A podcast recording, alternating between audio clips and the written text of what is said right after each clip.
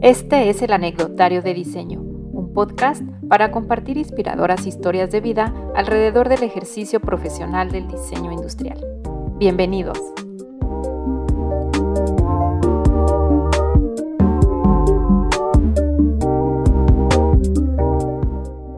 Hola, bienvenidos a un nuevo episodio del Anecdotario de Diseño. En esta ocasión vamos a platicar con tres egresados que se dedican a prestar servicios de diseño. ¿A qué me refiero con esto? Bueno, son diseñadores industriales que decidieron emprender negocios propios, pero en la prestación de servicios de diseño. Es decir, a diferencia de alguien que se dedica a lo mejor diseñar un producto en específico, ellos trabajan más como la personalización trabajan de acuerdo a las necesidades particulares de sus clientes. Contamos con la presencia de José Reyes Orozco, que él es el fundador de Dicrea, con 10 años ya de experiencia en el servicio de corte y grabado láser en diversos materiales y por ahí nos platicó también de un nuevo proyecto en el cual está emprendiendo. También nos acompañó Karen Sandoval, ella es socia fundadora de Stand Up, una empresa que se dedica a la renta, fabricación y diseños de stands para exposiciones y también con una historia bien interesante que vamos a escuchar. Y por último, también estuvo con nosotros Claudia Romo, compañera y amiga de José y compañeros de generación. Y ahorita van a escuchar su historia también un poco cómo eh, sus negocios de cierta forma trabajan de la mano, ¿no? Ella, junto con Karen Loera y Adaneli Márquez, que también son egresadas de diseño industrial, son fundadoras de Matiset, una marca que se dedica al diseño de regalos personalizados. Espero que disfruten la charla con estos talentosos egresados y espero que les contagien la buena vibra y las ganas de emprender también en este interesante mundo de los servicios de diseño. Bienvenidos.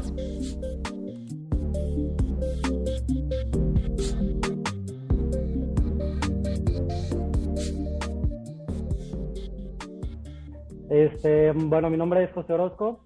Eh, soy licenciado en diseño industrial, egresado de la Universidad Autónoma de Aguascalientes, generación 2008-2012. Y este, bueno, actualmente eh, tengo un negocio de corte y grabado láser. Eh, contamos con dos sucursales, que es al poniente y norte de la ciudad, dos puntos de la ciudad. Y también tengo otro negocio que es de mm, venta de productos para tenis, de deportes. Este, bueno, este proyecto apenas es nuevo, tengo trabajando como un año. Este, en el diseño de corte enlace ya llevamos casi 10 años. No, pues ya, fíjate, un, buen rato, pues prácticamente desde que egresaste, ¿verdad, José? Empezaste con tu negocio Dicrea, ¿sí? Sí, es correcto, así es, se llama Dicrea Láser. Y, este, y sí, yo creo que como saliendo de la, de la carrera, como a los seis meses, aproximadamente fue que, que inicié con el negocio. Ok, ahorita profundizaremos un poco más sobre cómo llegaste a esta idea de negocio, em, pero nada más como para aclarar a quienes nos escuchan, en Dicrea, ¿qué tipo, ¿con qué tipo de materiales trabajan para el corte láser? Mira, eh, dentro del servicio de corte láser tenemos también otros servicios, lo que es el corte en router CNC, corte láser y, bueno, corte y grabado láser y plotter para planos. Ajá. Este, los materiales que podemos cortar y grabar son eh, laminados plásticos como PET, estireno, acrílicos. Podemos cortar también en maderas, en telas, en piel, cartones, cartulinas. Sí es un poco variado. Este, Nada más, bueno, lo que no podemos cortar son metales y vidrio. Únicamente se pueden grabar. En este caso de los metales solamente hacer inoxidable. Soy Karen Sandoval, soy directora de la empresa Stand Up Diseño. Nos dedicamos a la renta y diseño de stands para eventos y exposiciones. Yo inicié el negocio en 2013 después de un concurso de emprendimiento y de ahí, pues hasta ahorita, entonces ya son casi nueve años. También. llevo trabajando ya en este diseño, sí, en esta empresa. Pues suena fácil, lo dicen así como, ay, sí, 10 años, 9 años, pero pues es, es un ratito ya el que llevan chambeando, ¿no? Digo, yo que los tuve como alumnos y digo, wow, ya, o sea, ya con esta experiencia de la cantidad de años que tienen ya con, sus propias empresas, pues es, sí, es, es, una sorpresa agradable, ¿no? En tu caso, Karen, ¿qué, eh, ¿con qué tipo de materiales tienes como más interacción en tu negocio de stands? Mm, Pues cuando recién empezó el negocio, trabajábamos mucho lo que era el perfil de aluminio, perfil de aluminio y, bueno, herrajes de varios tipos de metales. Este, paneles son de MDF y de plástico, de Trovicel, una varicel y un acrílico. Eh, ahorita ya estamos modernizando un poco lo que es el, el giro y ya nos dedicamos mucho a lo que son stands de madera. Actualizamos, digamos, el material y se ven un poco, se ven mucho mejor, la verdad. En acabado es muy distinto. Y digamos que también tuvieron que modernizar un poco su taller o su planta para poder trabajar con este nuevo material. Adquirir nuevo equipo. Sí, adquirimos Sí, exacto. Adquirimos pues una máquina de corte láser chiquita, también unas máquinas de pues de trabajo con madera, sierras, eh, ceguetas, pues ahora sí que todo lo necesario para poder trabajar y manipular lo que es la madera. Y también algo del aluminio, sierras de aluminio y así. Vale. Pero pues básicamente sí, en grandes rasgos nada más. Bien. ah, y un plotter de impresión también. Hola, hola, este, yo soy Claudia Romo. Tengo un negocio junto con otras dos diseñadoras industriales. Nuestra empresa se llama Maticet y nos dedicamos a la creación de regalos personalizados. En esto, bueno, engloba muchísimo, pero bueno, un resumen. Este, utilizamos bases de madera, MDF, pintadas o forradas. Este, los personalizamos ya sea con láser eh, con ayuda de nuestro compañero que trabajamos de la mano. Este, o con corte en vinil que lo realizamos en el, en el local. Este, con impresiones, tenemos ahí también este, un, bueno, impresoras para tabloides y así personalizamos este, cada detalle de, nuestros regalos para hacerlos pues, únicos.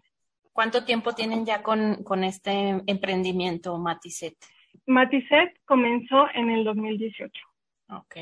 Casi previo, bueno, les tocaron como dos añitos y luego se vino la pandemia, pero supongo que ya en su momento, bueno, igual ahorita me surgió esa pregunta, ¿no? Porque digo, chin, o sea, eh, no sé si en su momento fue esto como algo que las catapultó o en un, o quizá al principio las frenó, pero después, este, no sé, les ayudó. Sí, teníamos, este, duramos un año eh, con únicamente, únicamente venta en línea en Facebook Ajá. Y nos animamos a poner el local y al año fue la pandemia. Entonces sí, sí fue como un poco difícil porque pues como todos tuvimos que cerrar y adaptarnos. Claro, sí, me imagino. Y han surgido cada historia en este podcast, ahora sí en este breve podcast que, que, que he estado grabando, eh, historias bien interesantes sobre cómo la pandemia a todos definitivamente nos afectó, pero es bonito escuchar el cómo, pues como seres humanos y como creativos, ustedes se, adaptaron a esto y, lograron como, eh, pues no sé, salir adelante, ¿no? A partir también de sus, de, estas habilidades propias y de su creatividad. Entonces, esto de la adaptación al, al, cambio me parece como algo bien interesante. Pero bueno, esto me, me surgió ahorita mientras te escuchaba, no es como que era una pregunta que tuviera aquí preparada. Eh, me gustaría un poco que nos compartieran cómo es que empezaron con la idea de su negocio. Karen ahorita mencionó que eh, su negocio como tal fue un proyecto de Emprendeúa. Bueno, para quienes nos escuchan, Emprendeúa es como una iniciativa que año con año en la Universidad Autónoma de Aguascalientes lanza como este concurso donde invita a los estudiantes a inscribir proyectos pues de innovación, ¿no? Proyectos de negocio que, que tengan ideas innovadoras. Y creo que también es el caso de, José, ¿cierto? Que también un poco tu, tu, tu negocio nace, digamos, o se, se incuba o se empieza como a, a, gestar desde que todavía ustedes son estudiantes.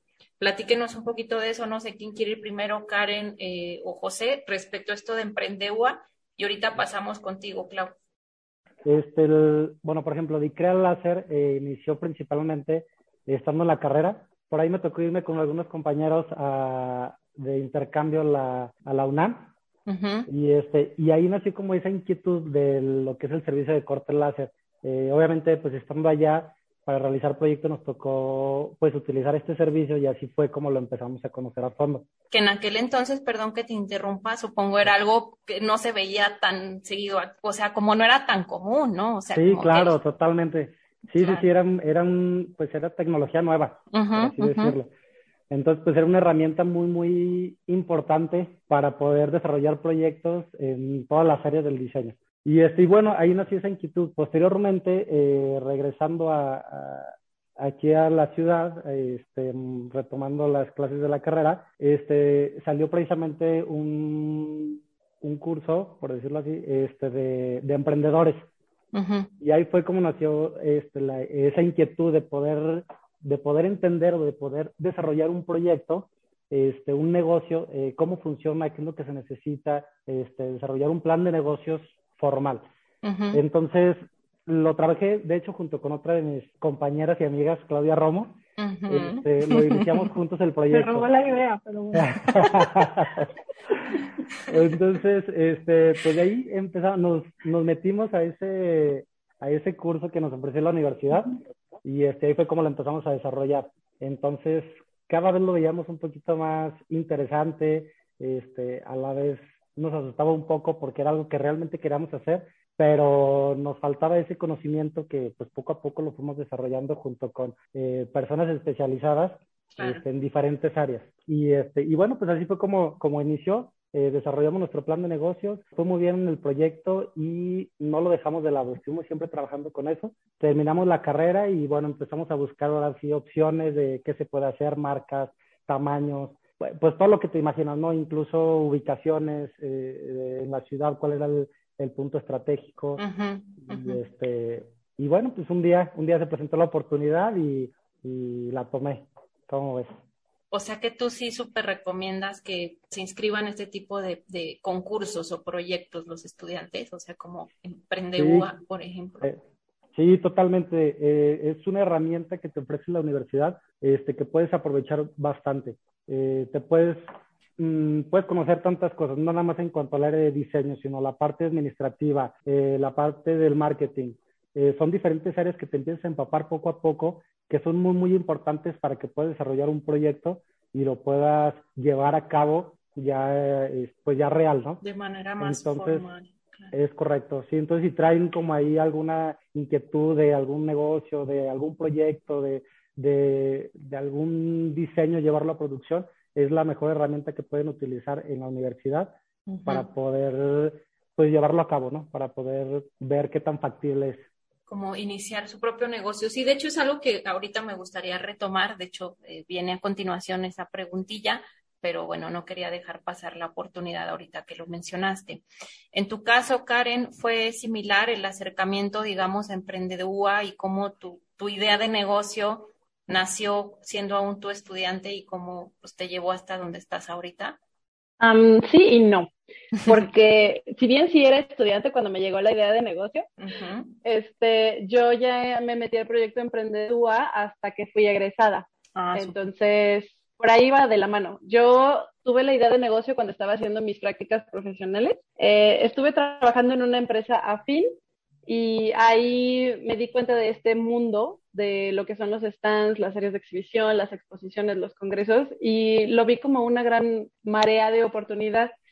Y me pareció un negocio bastante sencillo dentro de lo que cabe, porque pues era la construcción y lo digital y luego llevarlo a la realidad, y era algo que a mí me fascinaba de lo que es el diseño industrial.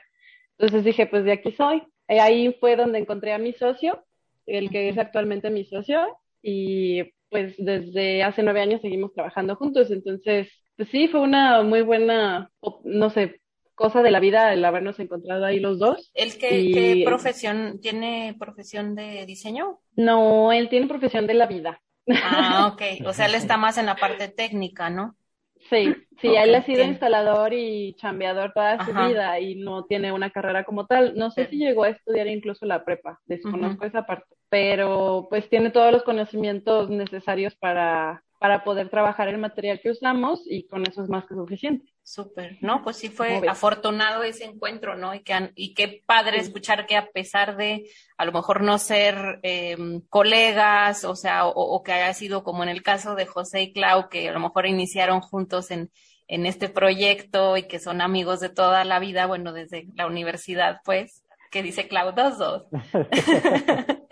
En tu caso, Karen, eh, sí, qué afortunada haber encontrado un perfil así y que a pesar de, a lo mejor no tener la misma este, formación creativa de diseño han sabido hacer una buena dupla y han pues logrado sacar adelante el negocio ya nueve años, o sea, no es fácil, ¿no? Encontrar como un compañero de trabajo.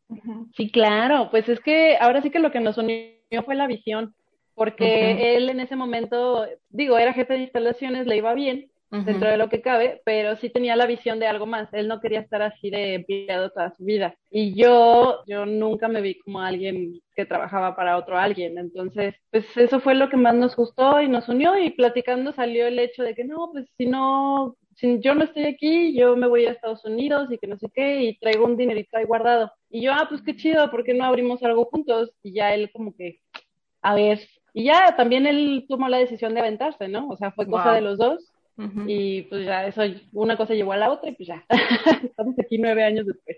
Sí, fíjate, eso está bien padre y es algo que justo quería retomar ahorita después de que eh, nos cuente un poquito, Clau, cómo fue su acercamiento a esta idea de negocio.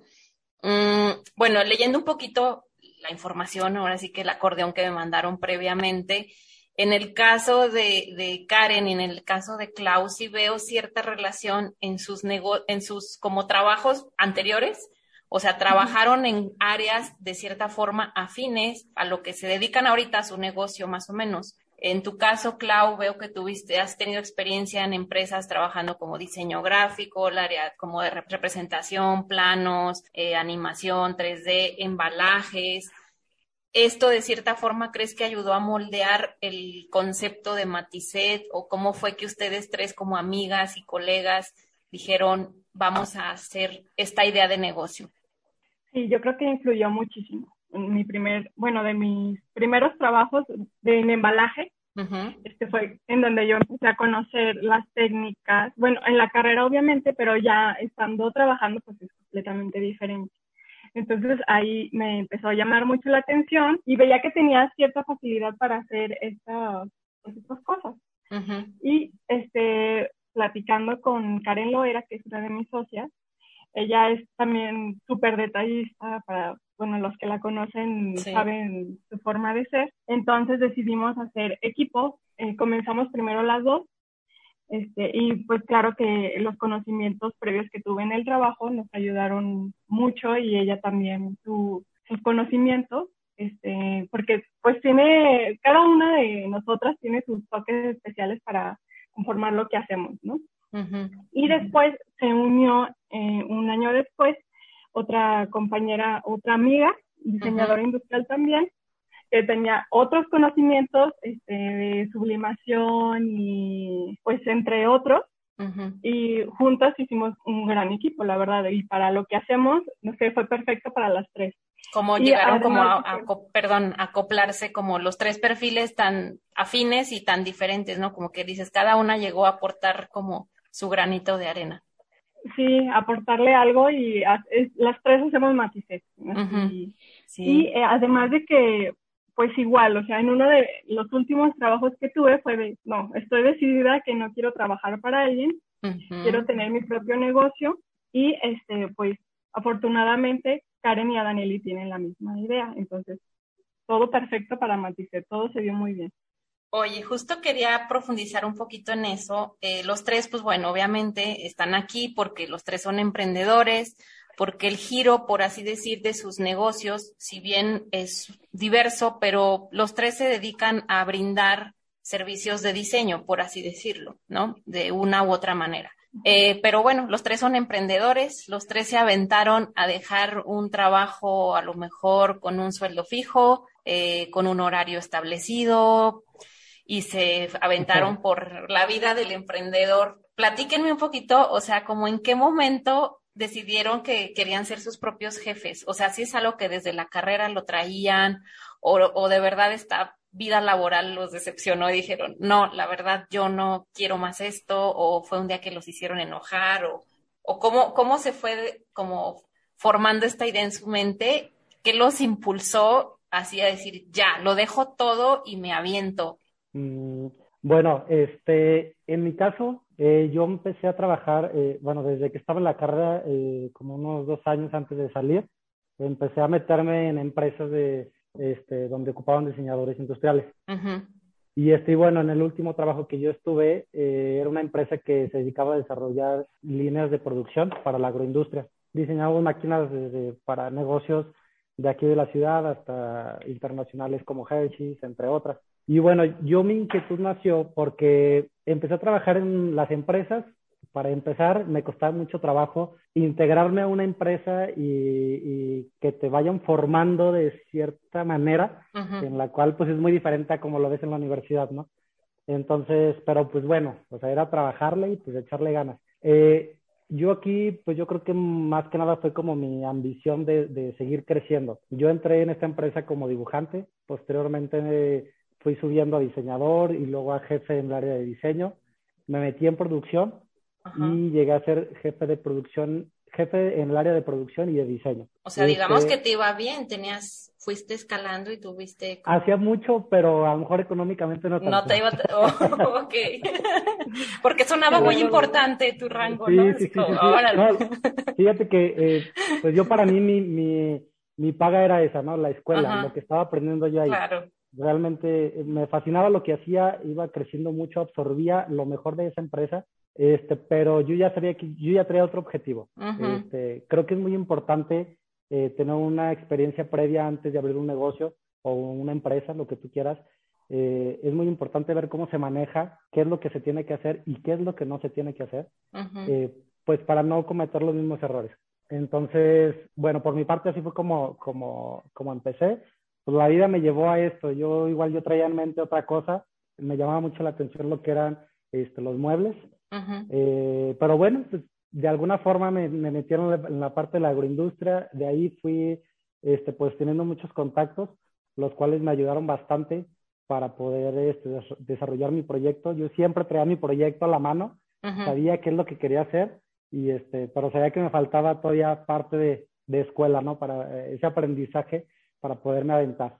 Y, este, y bueno, posteriormente a eso, este, gracias a, esta empresa y, a los contactos que fui haciendo, este, conocí a otras personas de otras empresas, eh, los cuales, pues yo platicando mi proyecto y lo que quería hacer con gente muy de confianza y colegas, por ahí salió esa inquietud de que, oye, yo conozco tal empresa eh, de tal marca que se dedica a venderlos, ellos, este, pues podemos hacer contacto y podemos ver qué, este, qué opciones te pueden dar pues para que lleves a cabo ese proyecto. no, pues perfecto, entonces pues, yo o sea, eso, eso te animó. Sí, sí, sí, como que las puertas que se me abrieron de ahí de, de, de, esa empresa este, fue lo que me dio como esa pauta para poder abrir mi, este, mi negocio, llevarlo a cabo. En mi caso, bueno, con Emprendeuba cuando hicimos el proyecto, sí teníamos la idea de trabajar para nosotros mismos, nosotros ser los jefes.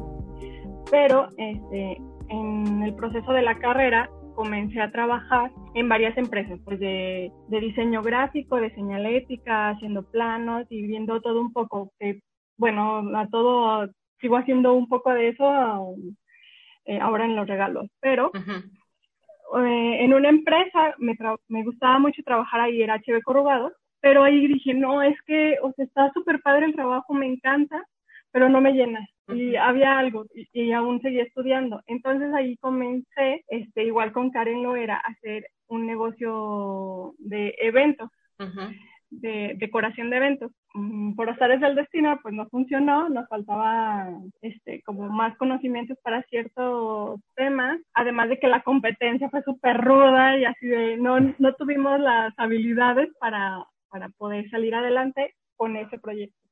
Pero pues no nos dimos por vencida. Ya después, bueno, ya me metí a otros trabajos. Este, fui docente en la UA y después trabajé en la empresa, que esa yo creo que fue el punto, este, en donde tuve al peor jefe del mundo. Ok, vamos, vamos a omitir el, vamos a omitir el nombre de la empresa. Sí. Ya no existe, ya no existe. Ah, Pero era el peor, así de verdad. Y ahí sí fue cuando dije, no, o sea, yo no voy a estar soportando esto porque, pues no, no lo quiero hacer así y prefiero yo seguir este, con un negocio propio en vez de estar aguantando a gente que, pues no, o sea.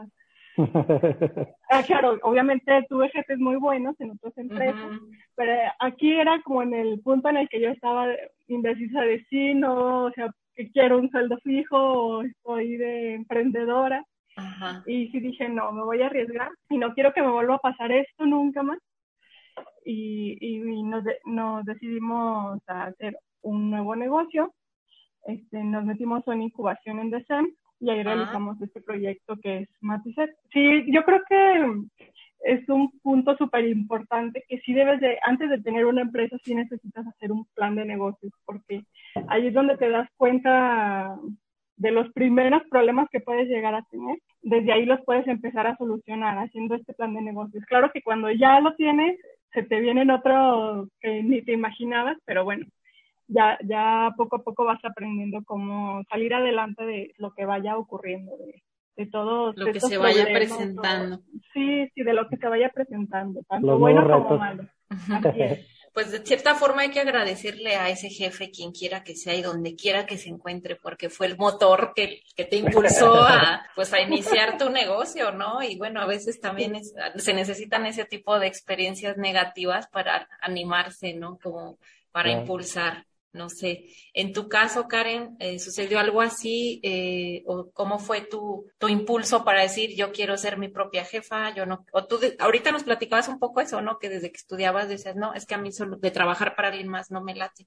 Sí, efectivamente.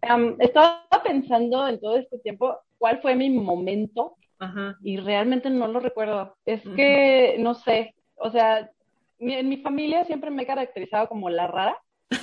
Y no, la neta, o sea, desde toda mi vida, exacto, desde toda mi vida he sido la rara de la familia, la oveja negra, entonces siempre he sido así de irreverente, pensar diferente, y no recuerdo el momento específico en donde dije yo no quiero trabajar para alguien más, Probablemente fueron muchos sucesos en mi vida que fueron dictaminando esa situación, o simplemente por el hecho de llevar la contraria. O sea, no sé, mm. realmente desconozco, pero lo que sí sabía era que, que yo quería algo grande, o sea, yo quiero planear y yo quiero generar mi propio futuro ya sea trabajando para alguien más o no, o sea, eso no estaba definido, pero yo siempre dije que mi futuro era grande, o quería, debería de ser grande. Entonces, pues ya, de ahí en adelante todo se fue dando, como José y como Claudia, pues me fui llevando con la corriente y, y, dije, no, pues por aquí va y por aquí va y de aquí para adelante y todo. Entonces, no sé específicamente cuándo ni cómo, pero también tuve un jefe muy malo. Aunque no sé, creo que no. o tal vez fue el parteaguas, quién sabe. Sí, o ya, pero como nos platicas, pues es algo que ya traías, ¿no? Una inquietud que ya desde siempre has tenido.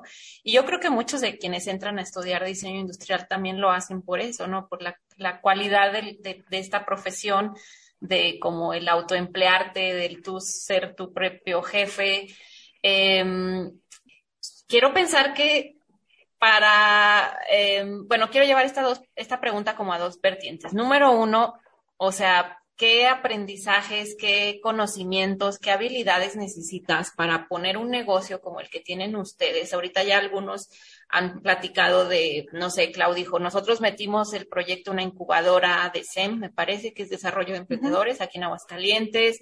En el caso de Karen y de José es más eh, UA, pero pues por ahí también me habían contado que han hecho, no sé, diplomados, cursos, talleres, en N cantidad de conocimientos que a lo mejor en la universidad no les dieron o pues no nos daba la vida para el diseño industrial aparte enseñarles o darles materias de esto, ¿no?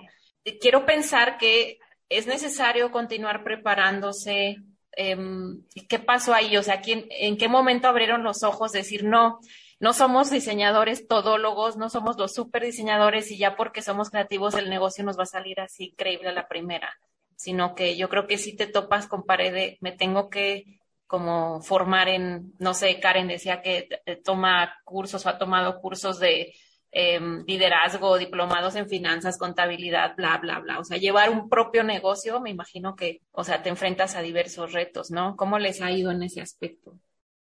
Mm, bueno, contestando a tu primera pregunta, creo que sí le hace falta un poquito a la universidad este, enfocarse en otras áreas, aunque sea muy, muy leve, nada más para darte una idea. Y bueno, independientemente de eso, afuera es, o sea, es indispensable que tengas que seguir preparándote de, de alguna manera u otra. Em, en mi caso, bueno, pues sí, yo también tuve que prepararme afuera. Este, me metí a algunos cursos de marketing digital, que eso era, es una herramienta súper importante hoy en día, para que puedas vender un producto o un servicio. Entonces, saberle llegar a los nuevos clientes digitales eh, es todo un reto. Y, bueno, también la parte administrativa, obviamente, este, que ahí eh, falta un poquito de conocimiento. eh, un buen en la carrera, entonces, este, sí, es, sí son nuevos retos, eh, pero sí, sin duda es muy, muy importante para que un, un proyecto, un negocio o una empresa este, pueda eh, funcionar al 100%, se necesitan, necesitas trabajar más herramientas, necesitas adquirir más conocimiento. Este, en el caso del diseño, pues bueno, pues obvio que la parte administrativa, la parte de ventas, es indispensable que lo aprendas allá afuera para poderlo llevar a cabo al 100%, para que esto funcione eh, bien como debe de ser. Claro. Yo no conozco realmente cómo está ahorita, bueno, cuáles son las materias que llevan ahorita. Me imagino, bueno, he sabido que han cambiado mucho, o sea, pues desde el 2012 a la fecha, pero a nosotros, por ejemplo, no nos tocó este, saber mucho de diseño gráfico en la carrera. Y en, en, en mi área, no, pues sí, súper indispensable. Y este tema lo aprendí en uno de mis primeros trabajos, que me acuerdo que mis compañeros diseñadores gráficos me decían, como que solo usas ese programa para diseñar esto. Y es el que me enseñaron. Y sí, mira, que lo usas. o sea, no, ya, o sea, me enseñaron ellos mismos otro programa. En, creo que en dos de mis trabajos, pues lo fui mejorando las habilidades de estos programas. Y sí, súper básicas. O sea, y creo que algo de esto, espero que ya, ya esté en, marcha y en la universidad este, tanto ahí como comentaba este José de ventas, mercadotecnia, sí, claro que tienes que seguir este, teniendo conocimientos, tomando cursos, este, diplomados, lo que, lo que vayas ocupando dependiendo. Este, porque ahorita pues todo cambia y, nosotros estábamos acostumbrados igual a solo Facebook pero súper básico y ahorita no, ya es que hacer en, en Instagram y vender que para, bueno, depende de tu sector al que le estés vendiendo, pero sí es aprender a hacer nuevas cosas que pues uno ya es como de, ay, todos se hacen, pero pues todo se tiene que ir aprendiendo para ir adaptándote a los clientes a los que va dirigido tu negocio. Claro, y se los pregunto porque es como un tema que ha surgido también ya en algunos otros episodios, de que eh, creo que a todos nos pasa que salimos un poco con el ego inflado de la carrera creyendo que vamos a ser los más fregones y que sabemos de todos los materiales y que llevamos tantas materias y pues sales y te das de topes porque la realidad es otra, ¿no? Y llega un ingeniero y te pone una maroma y te planta así en el suelo o gente de mercadotecnia que luego a veces uno como hasta subestimaba, ¿no? De, ay, merca lo hago yo, o el gráfico lo hago yo, o sea, y pues no, si entiendes el valor de cada una de las profesiones y que obviamente, pues supongo que esto es un trabajo en equipo, ¿no? este, definitivamente eh, trabajar como en solitario en cualquier rama o, giro de, al que te dediques como diseñador industrial, pues está difícil, ¿no? Creo que es importante siempre tener esta apertura al, al trabajo en, en, colaboración con otras profesiones y o al seguirte como formando, ¿no? En tu caso, Karen, supongo que también la necesidad te orilló a tomar tantos diplomados y a, y a meterte en cosas de contabilidad y etc, etc. ¿cierto? Así es, la vida, la vida te va llevando a donde sea que necesites. Este, fíjate que yo me concuerdo muchísimo con Clau respecto a lo del diseño gráfico, porque también a lo que es mi área se solicita muchísimo esa, esa parte. Digo, en la solicitud de los gráficos de los clientes, típico que les dices, lo necesito de este tamaño de 300 dpi y te dicen, ¿qué es dpi? ¿Eh? Ajá. me, ha pasado. Y te lo mandan en JPG.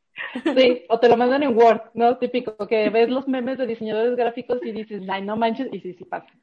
Pero bueno, este, eso de la parte de diseño gráfico. También, por ejemplo, yo sí recuerdo las clases de administración, una materia de administración, una materia de mercadotecnia que hubo en nuestra generación de, de diseño industrial. Y recuerdo que las clases no eran para nada agradables, o sea, no eran, no eran dinámicas, no aprendí nada en esas dos clases. Este, porque bueno, en ese entonces era una maestra que nada más ponía diapositivas de si, no sé, era como un PowerPoint como de 500 diapositivas y cada clase eran 10 diapositivas diferentes. Entonces no aprendí nada. Y, y ya, básicamente sales al mundo solamente con los conocimientos que te gustaban en la carrera, en este caso mío, que me gustaban en la carrera, que era la digitalización 3D y el trabajo en computadoras, y ya de ahí pues vas agarrando de las herramientas que necesitas para hacer lo que quieres. Eh, en mi caso, aunque, pues, aunque no, te gusten, ¿verdad? Sí, sí, aunque no. Bueno, fíjate que en mi caso, muy particular, soy fanática de los números. Soy una persona muy lógica, mucho, muy lógica. digo, no soy tan buena en contabilidad, por ejemplo. O sea, no me, va, no me voy a meter a, este, no sé, cálculos raros y demás, cosas que no son como tan necesarias hoy en día. Bueno, sí necesarias, pero pues no del día a día. pero a mí me gustan muchísimo los números y me gusta mucho la contabilidad, la administración, las cuentas, este, todo eso de tener un control de los ingresos, egresos, este, aprovechamiento de los materiales y todo eso, a mí me llena muchísimo. Entonces, nada más lo complementé con cursos y diplomados, pero pues, no sé, es una de mis pasiones, yo creo, el ser administrada y toda cuadrada y aprovechar máximo de todos los materiales y así como ratito de laboratorio. y ya pues lo del diseño en 3D también es algo que me gusta muchísimo, entonces, pero, pero sí, o sea, sí, a la UA en cuanto a las clases que se dieron de administración y mercadotecnia como para dar ese salto para un nuevo negocio, de nuestra generación sí estaban algo abandonadas, tal vez. Sí, como que quedaron a un nivel como muy, muy, muy básico y que, bueno, por lo que he escuchado aquí con ustedes y me ha tocado con otros compañeros, es que si definitivamente, al menos quienes quieren iniciar un, un, nuevo negocio, híjole, le tienen que talonear una vez que salen de la universidad y seguirse formando y que los cursos y que los diplomados y que el meterse en una incubadora. Y con temas que a lo mejor, o sea, yo a lo mejor estoy hablando por mí, a mí tampoco me encantaba mi clase de merca ni la de administración, las pasé de noche y me chocaba que me hablaran de todos estos términos de administración de empresas, pero sé lo importante que es, pues desde que te dicen, haz tu plan de negocios y eh, a veces no, no le ves como mucha utilidad, pero eh, pues ustedes son como la, la, prueba constante de que, de que es eh, indispensable, ¿no? Para, para tener como un, un, un objetivo súper claro. Bien, otra pregunta que, te, que derivaba de esto, de que ustedes como emprendedores, en este caso del diseño de servicios, pues tienen que gustarle o si te, tiene que gustar o si no te gusta, al menos ser muy bueno con el trato con la gente, ¿no? Porque pues su chamba de ustedes es tratar con personas todo el tiempo. Entonces, platíquenme qué es lo más difícil de tratar con el cliente, eh, piensen o acuérdense cuál ha sido así como su peor experiencia del trato con personas, su peor cliente, no lo vamos a quemar, pero pues, no sé, un, poquito como una anécdota. Porque al diferencia del ejemplo que les ponía de sus compañeros que, que, que invité como diseñadores de producto, pues ellos tienen una línea de producto y ahí está. Pero en el caso de ustedes tienen que diseñar de cierta forma al capricho, al gusto, a la necesidad de un tercero. Entonces, supongo que les ha tocado diseñar algo con lo que ustedes están muy conformes o con no les encanta, pero pues como dicen, el cliente manda, ¿no? ¿Cómo les ha ido en ese aspecto? O sea, en el sentido de, la verdad, a mí se me da súper bien, no sé, tratar con la gente, o para mí ha sido todo un reto, tuve esta pésima experiencia, no sé, platíquenme un poquito sobre eso. Híjole, Ay, no, yo tengo toda una lista. Miles de experiencias, ¿eh? ¿Cuál no, no sé cuál es la peor. Este, no, mira, yo creo que este, si no vamos en esa parte negativa en cuanto a, los clientes, yo creo que el peor cliente es el que no sabe de diseño, el que le tienes que explicar cómo funciona, cómo debe de ser, cuáles son las limitantes en cuanto a tu servicio. Ese es un, un gran problema. Este, más porque muchas veces no saben dimensionar, o sea, o hablas con otros términos de los cuales ellos no entienden para nada este, en mi caso, pues es, por ejemplo, me pide un cliente de que, oye, ¿me puedes cotizar este, algo básico, una caja? Ajá. Eh, pues me pregunta, sí, claro, este, ¿de qué medidas? Eh, no, pues no muy grande.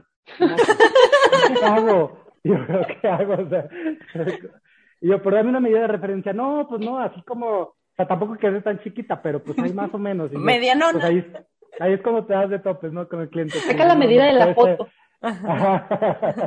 sí, te mandan, sí, ajá, justo así un diseño Pues mira, más o menos así, pero pues no viene ninguna medida, nada.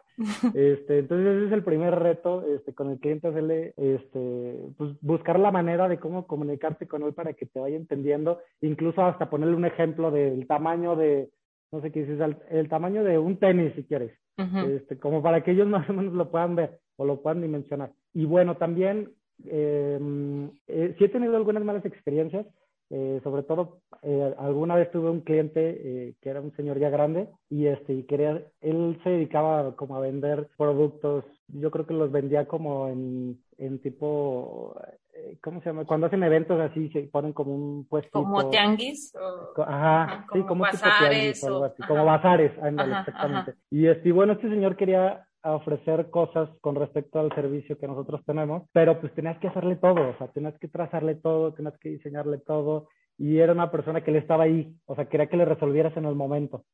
Y eran cosas, híjole, que te llevaban de verdad un... Buen o sea, llegué a entretenerme hasta cinco horas seguidas con él. Y el señor y ahí. Este, ajá, sí, y él, pues para él era también muy frustrante porque pues él no sabía, yo pues por la parte, lo hacía más por ayudarlo, Claro. este, pues para pues, que chambeara, ¿no? Que le echara Ajá. ganas y, y, todo, pero era una persona muy, muy difícil.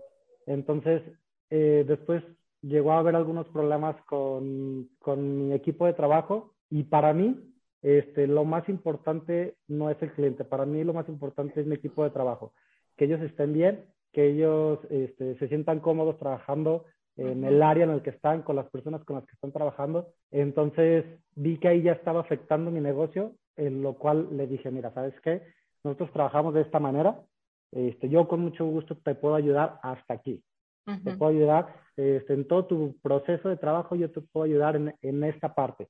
De ahí en más, yo necesito que tú me traigas todo lo demás. Entonces, ahí es cuando, cuando pones sí también un, una limitante con el cliente, de poderle decir, sí te ayudo, pero pues no puedo hacer tu chamba al 100%. Claro. Este, que bueno, pues también a lo mejor lo puedes hacer, pero pues ahí intervienen otros aspectos, ¿no? La parte económica, eh, eh, la parte de los tiempos, el diseño. Entonces, y que a veces la gente no entiende, ¿no? Como que no, no, no están acostumbrados a pagar de diseño, a pagar el tiempo que sí, le dedicas claro. a, no sé, a un archivo. O sea, como que no lo ven, creo yo, y me imagino lo, lo difícil que debe ser pues tratar con ese problema. tipo de clientes, ¿no? Sí, yo creo que a lo mejor mis compañeras Karen y Claudia también están de acuerdo. Aquí también el problema es que, como tú dices, Gaby, eh, la gente no está acostumbrada a pagar diseño. Uh -huh. Entonces, muchas veces suponen que es algo muy rápido, que es como literal escanear una foto y ya te sale impreso, uh -huh. armado y todo. Y pues no es así. Sea, o que la idea, sí las, trabajo. que las ideas las sacas así como en serie, ¿no? Claro. Así de rápido ah, y, y, no hubo ningún proceso mental ahí sí. difícil o complejo, ¿no? O sea, como, sí. sí. lamentablemente estamos como acostumbrados solo a pagar por algo que podemos tocar, o sea, por lo tangible, pero no por la idea o la parte intangible, el tiempo, el esfuerzo que requirió, pues, llegar a ese tangible, ¿no? Y, eh, te escucho y digo, o sea, supongo que ese tipo de ahora sí que contra clientes como él, pues necesitas paciencia, no perder los estribos, para, porque pues tú tampoco puedes ser grosero, porque también pues claro. estás, eres la cara de tu negocio y tienes que cuidarlo, pero también saber poner límites y pues son cosas que no las enseñamos en la carrera, ¿verdad? O sea, no hay la clase para saber tratar al cliente, que en un ideal sí. debería de haber, pero pues son cosas que eh, sí, en, en, el camino ustedes les están tocando como aprender, ¿no? Y, y, que a diferencia de, no sé, eh, egresados que he entrevistado que están trabajando en una empresa o tienen otro giro su actividad laboral, eh, particularmente ustedes como prestadores de servicio, creo que es algo, es una constante, ¿no? Esto de chin, o sea, el trato con el cliente. En su caso, ¿cómo les ha ido, Karen, Clau? ¿Qué nos pueden compartir? Ay, no, pues mira, tengo toda una listota. Este, no, pero me tardaría horas platicando de todas mis pérdidas y ganancias. Va, vamos a tratar de, de, de, rescatar como alguna historia que te haya dejado una gran moraleja, Karen, un gran aprendizaje. Que dices, no vuelvo, o no sé. Sí, mi historia de la moraleja más grande de mi vida fue una cliente. Uh -huh. eh, es una cliente foránea, eh, solicitó una instalación de stands institucionales. Los stands institucionales son de los que ponen en básicos en las exposiciones, blancos, con Ajá. su marquesinita, su nombre frente y ya, eso es todo. Entonces, ella no era de diseño, ella era de institucionales, era un evento. Era en un pueblito, no recuerdo el nombre. Eh, entonces era de decirle, oye, los stands son así ya sabes, este, se necesitan ciertas condiciones para poderlos instalar y demás. No, que sí, que no sé qué, que no sé cuánto, todo sí. No, pues llegamos a la mitad de instalación y era terracería, como donde habían pasado vacas y, ay, no, era una cosa tremenda. Y ahí estuvimos alardeando con ella y pues alegando, ¿no? De, oye, estas no son las condiciones que me dijiste que tenías, este, necesito que los stands estén en estas condiciones y así ya está. Y estos stands no son para exteriores, o sea, sí nos han cotizado muchísimas veces para exteriores y al principio éramos más maleables, así de, no, pues con una carta sí se puede, que no sé qué, pero después de esto dije, no. Entonces, mmm, a la de, así, alegamos un ratote y había una cancha de básquetbol Ah, era como arriba de un cerro o algo así, entonces ahí las pusimos. Era una cancha con tierra de cemento, no sé, de esas canchas pues externas, ¿no? Este, con piso firme, por así decirlo, y tenía una velaria más o menos, una, algo así.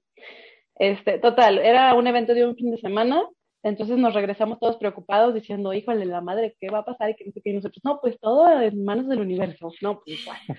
Entonces, ya regresamos. Ese día, ese fin de semana me parece que llovió aquí en Aguascalientes, pero ese pueblo era fuera de Aguascalientes. Entonces le llamé a la clienta y le dije, oye, ¿cómo está? ¿Todo bien? Este, ¿Qué pasó? Algo así normal.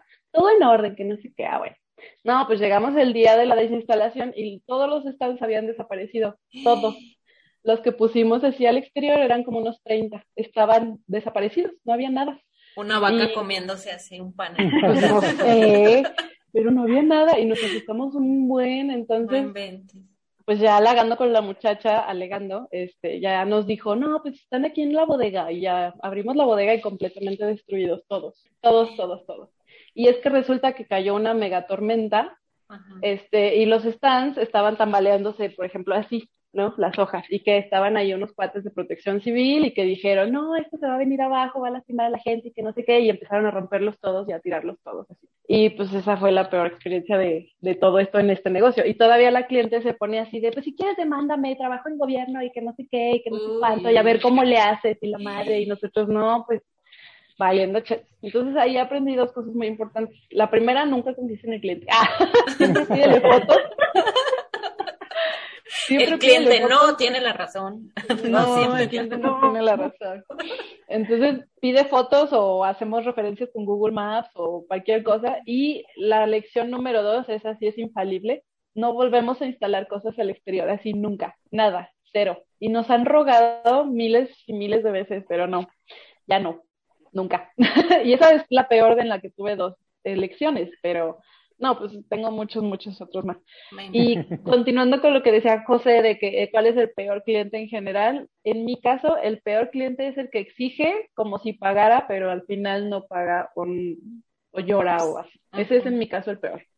Ay, no, qué difícil. De verdad es algo que, que yo les admiro mucho porque, repito, es algo que no te, no te dan en la carrera y desde el hecho de saber vender el saber, como decía ahorita Clau, hasta manejar el Facebook, pero con fines lucrativos, o sea, híjole, tener tu propio negocio, de ofrecer un servicio, de vender un servicio, o sea, desde vender, cobrar, este, pelearte y defenderte, demandar, o sea, híjole, no, qué, qué cosas, ¿no? O sea, realmente no, no, no se pone uno a ver como la, la gravedad de, eh, de, de los casos, ¿no? Pero Wow, pues sí, sí me imagino. Y por eso quería sacar este tema de colación específicamente con ustedes, con este episodio, porque ajá, sí, aquí quisieran catarsis. No, porque creo que es algo importante también para quien quiera aventarse a, a esto de, yo quiero poner un negocio de servicios de diseño, o sea, es muy diferente decir, repito, a lo mejor eh, tengo un producto y lo produzco y lo vendo y ahí está en Instagram y lo que quiera, no, pero el yo sentarme a, dar la cara y a atender a un cliente, a ver qué necesitas que yo te diseñe o que yo haga por ti, es bien diferente porque implica eso, ¿no? O sea, tienen que tener un temple, una paciencia de, ah, no le encima a las personas porque me imagino que ay ser bien difícil. En tu caso, Clau, ¿has tenido una situación así o, tu peor cliente? Muchas, muchas. Creo que yo he trabajado mucho la paciencia porque tenía cero, este, pero sí he trabajado muchísimo la paciencia. Entonces, pues claro que tienes que ser muy amable con el cliente, aunque a ti, no sé, te haya pasado lo peor en el día, tú tienes que dar tu mejor cara. Y tratarlo bien como si tu día fuera el mejor del mundo, ¿no? De entrada. Este, y pues sí, bueno, ahorita recuerdo en especial un caso, que por esto me regañan mucho Karen y Adanelli, Ajá. porque este, yo soy la que siempre le dice que sí al cliente que le urge, por, por es mi mal. Entonces, o sea, siempre, por desgracia, termina algo mal con ese cliente. O sea, de verdad, o sea, al que le urge y que para hoy mismo, que no sé qué, yo, bueno, sí, a ver qué hago, ahorita, ahorita me muevo y ahorita pongo a cortar a José rápido. Parece chiste, pero es verdad. Pero es verdad. Bueno, nos movemos y todo y total, se lo tenemos ya súper listo, bonito, y por algo se queja ya, y el precio, y que no sé qué, está muy caro, a pesar de que no se le cobría un extra, como se debería de hacer, Claro. por, por ser trabajo de urgencia. Uno de esos casos que me acuerdo pasó el 14, pues, acercarnos el 14 de febrero, que es una de nuestras fechas fuertes, Ajá. y llegó una clienta con una caja que ni siquiera era de nuestro local y nos dice, ay, me la puede forrar y hacerla así bonita como las que ustedes hacen y no sé qué, y ponerle y personalizarle y la quiero forrada así, de tal color. Y yo, sí, claro que sí, ¿para cuando Para el ratito. Para. Para el Y yo, sí, y yo, y pues ya nada más volteé a ver a Karen y yo de, bueno, sí, pero te lo tengo hasta la hora, o sea, según yo poniéndome mis límites, pero Ajá. claro que no. Entonces ya llegó, se la terminé, este, y de, ra- o sea, pues se fue, o sea, ni gra- son de las personas que ni gracias te, la, te dan, así como. "Eh, ahí está el dinero y se van. Ajá. Entonces es como, bueno, no, de nada, o sea, ni me estresé, no te preocupes. ay". y, y tú menos, Claudia no, no se le da. Y yo, me, yo no conozco el estrés. Entonces me escribe de ratito, oye, es que dejé ahí una bolsa. Y yo, ¿cómo que una bolsa? Sí, una bolsa de acerrín. Y yo, ay, entre nuestras cosas, porque pues era 14 de febrero y teníamos Ajá. todo pues con Pues mil sí, cosas. muchos. Y yo, ah, ya, aquí la estoy viendo, sí, aquí te la guardo. O si gustas venir por ahí. No, es que de seguro me la escondiste, me la robaron. Y así, y yo, y yo, o sea, ¿cómo? De verdad, o sea, y yo estaba tan harta y estresada ese día que le dije, o sea, todavía que te hice el favor de hacértelo rápido. O sea, nunca contesto así porque pues siempre me tengo que, pues, tengo que ser cordial con la gente, pero ese día ya estaba de, no, yo hasta ahora ratera me estoy diciendo que no Bolsa de de acerrín. acerrín, y así, o sea, total que se hizo un argüende ahí y me dice, pues te voy a quemar en tu página y no sé qué. Y ya, o sea, como que mejor estos clientes, ya, bye. Y sí, pues mi lección es, o sea, de verdad, no tomar trabajos así urgentes al mil por ciento, porque sí hay urgentes de un día para otro, pero bueno, todavía son posibles, pero así súper personalizado y todavía con cosas que ni eran nuestras, o sea, no, sí, aprendí mi lección de, bueno, está bien, ahora sí les voy a hacer caso y ya no voy a, a agarrar así a, estos, a este tipo de clientes. Y otros, por ejemplo, que o sea, tienen muchísimo dinero y tú lo sabes porque, pues, sabes los negocios que tienen. Y son los más codos. Sí, no, o sea, oye, pero bájale, es lo menos. Oye, pero no sé qué, así. Para mí los peores clientes son los que creen que saben de diseño, o sea, no, no, o sea, según él me manda sus diseños y en Word, es como de, Ajá. bueno, lo tienes que volver a rediseñar y trazar de cero. Bueno, ya se lo entregas. No, es que está mal el diseño, no me gusta cómo se ve. Y así de, o sea, tú me lo mandaste. Todavía te lo corregí para que no se hubiera. Y te lo regresan. O sea, y creo que la solución que le dimos a ese cliente fue, te regreso tu dinero, dame las placas, bueno, dame tal producto que te hicimos y ya no te volvemos a trabajar. O sea, ya, de verdad, creo que por salud mental tienes que aprender a decirle no a algunos clientes, a dejarlo Sí. así y sí quedarte con las personas y clientes que valoran tu trabajo, porque es muy difícil estar soportando a personas así que solo te desgastan. ¿Cuál ha sido, piensen en su mayor satisfacción ya como en su negocio, en sus respectivos negocios, cuál ha sido como el momento en el que han escuchado así los ángeles que dicen estoy haciendo lo correcto? O sea, una satisfacción como muy bonita que se hayan llevado o que tengan de, su negocio. O si no se les ocurre alguna, podrían entonces compartir un consejo eh, para las personas que nos escuchan y que quieran animarse a poner su propio, emprender, digamos, en esto de servicios de diseño. Sí, claro. Este, cuando, bueno, uno de nuestros objetivos en nuestro negocio es generar emociones con nuestro set. Claro. Entonces, eh, nos ha tocado cuando entregábamos algunos de los sets antes de la pandemia, este, entregarles a abuelitas y así que se soltaban llorando y, ay, es que este regalo está hermoso y así la veíamos y yo llorando con ella. Porque, Qué bonito. Y así, no, y así cuando nos mandan fotos y es que les encanta el regalo, qué único, que de verdad muchas gracias. y son clientes así súper bonitos que son constantes con nosotros, valoran nuestro trabajo y de verdad, o sea, si valoran nuestra aportación al diseño en estos regalos que hacemos. Entonces, sí es como una de nuestras satisfacciones. Por supuesto que claro que nos digan que, ay, qué padre está en tu set y así pues. Sí, claro. Nos emociona.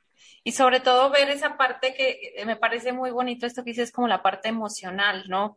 Porque pues sí, obviamente pues nadie trabajamos de gratis y pues la idea es como que nos paguen y todo, pero creo que, que, que una paga también de ese tipo es, es muy linda y que es un privilegio que yo creo que no todos los diseñadores tienen de ver que alguien se emociona con, con un diseño tuyo, ¿no? O sea, y que tú seas testigo de eso, yo creo que es un gran regalo, ¿no? O sea, eh, que yo creo que si dices, ah, yo, yo luego a veces lo, lo, lo, lo, equiparo mucho con cuando los alumnos, o sea, todo el semestre te dan guerra, pero el día de la entrega final y ves su proyecto, y dices, valió la pena.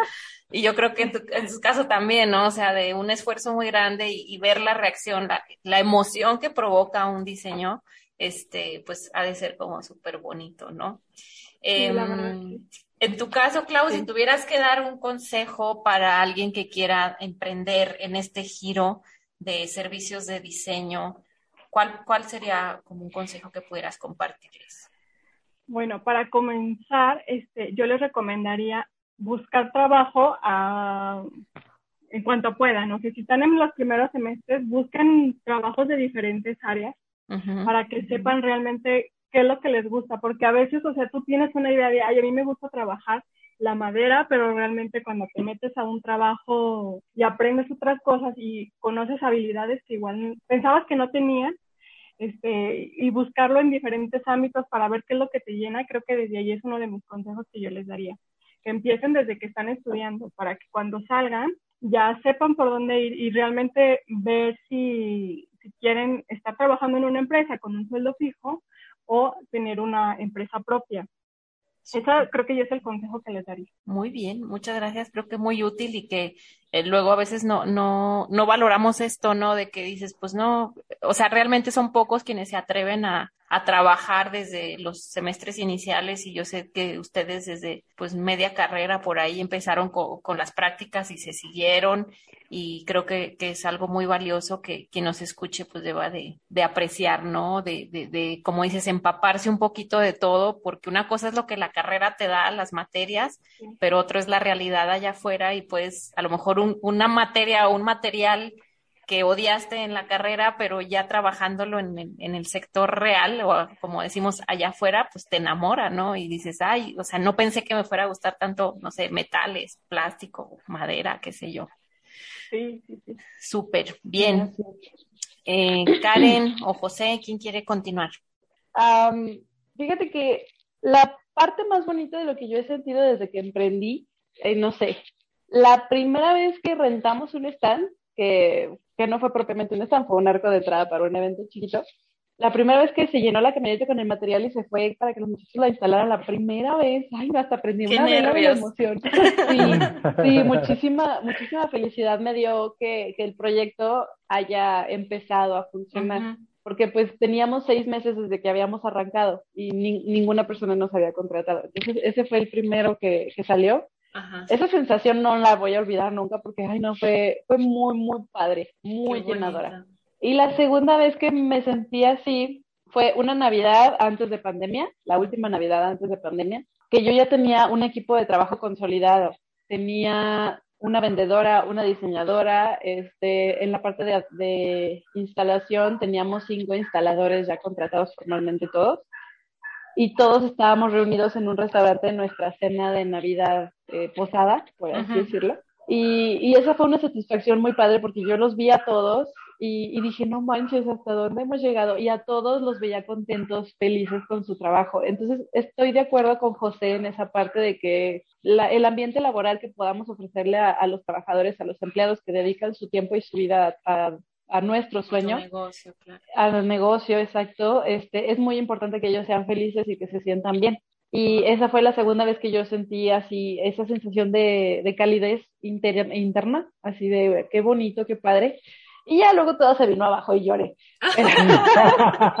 pues sí, pues sí. Este, y ya, eh, esos fueron las dos, las dos momentos hasta ahorita que he sentido muy bonitos. Y ya pues da satisfacción cada vez que contratan, pero pues, claro. ya no se siente igual. Entonces, ah, ya como que dices, ah, está chido. Este, y ya un consejo para todos aquellos emprendedores nacientes de las nuevas generaciones.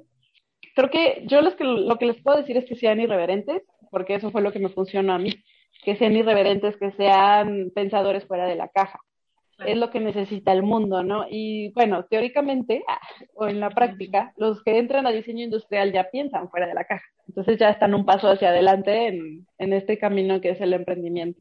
Uh -huh. Y ya, es, es, lo que le puedo, los, eh, perdón, es lo que les puedo aconsejar. Obviamente ya el segundo consejo sería pues que si se arranquen a realizar las cosas que piensan, ¿no? Que no solamente piensen fuera de la caja, que de, piensen fuera de la caja, sino que también realicen cosas fuera de la caja, porque pues nada sirve pensar si no lo manipulas.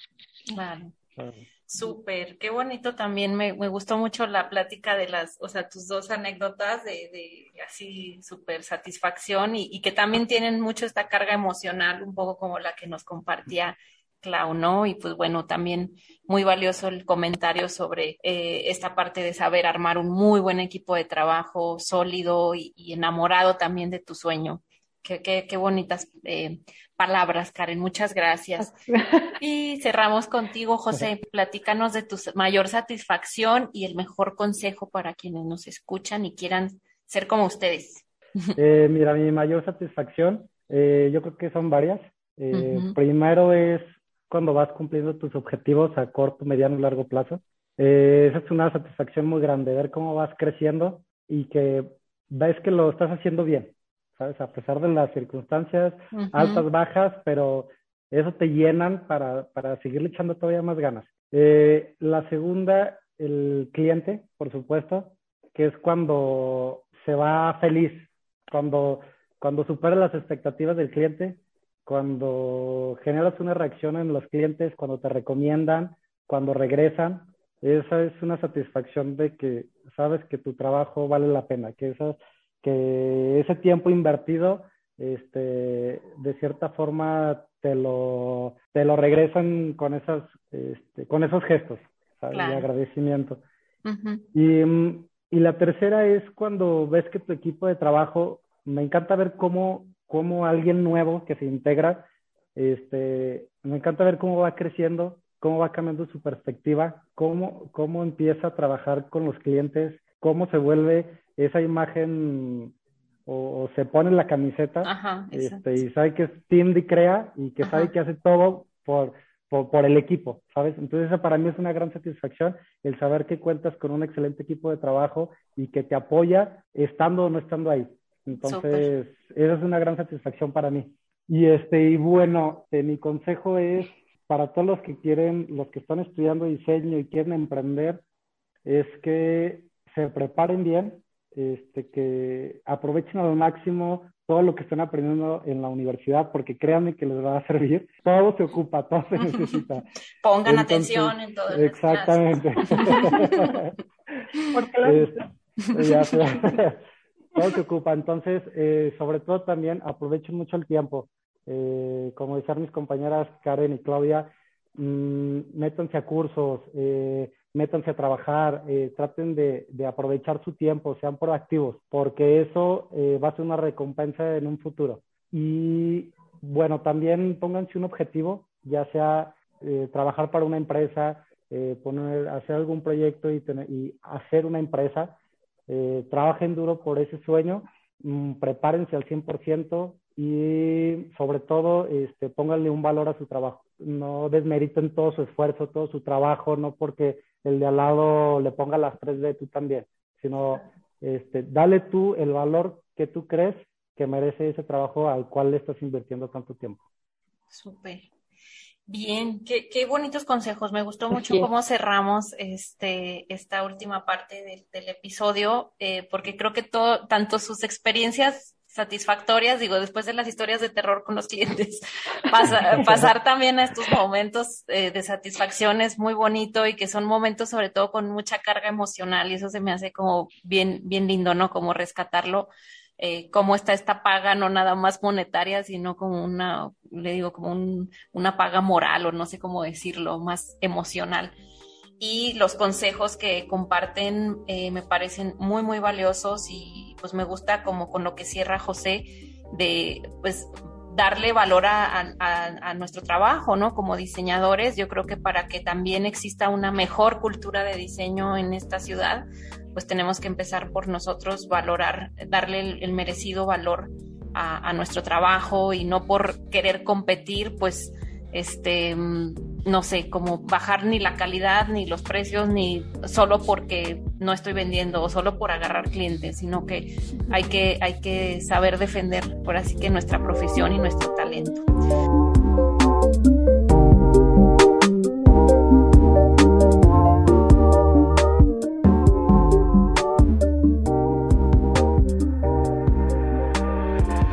Llegamos al final de este episodio, espero que lo hayan disfrutado mucho, que hayan disfrutado las anécdotas de José, de Karen, de Claudia y bueno, que se hayan divertido con nosotros y les haya dejado también aparte de aprendizajes pues un muy buen sabor de boca. Nos escuchamos en el próximo episodio.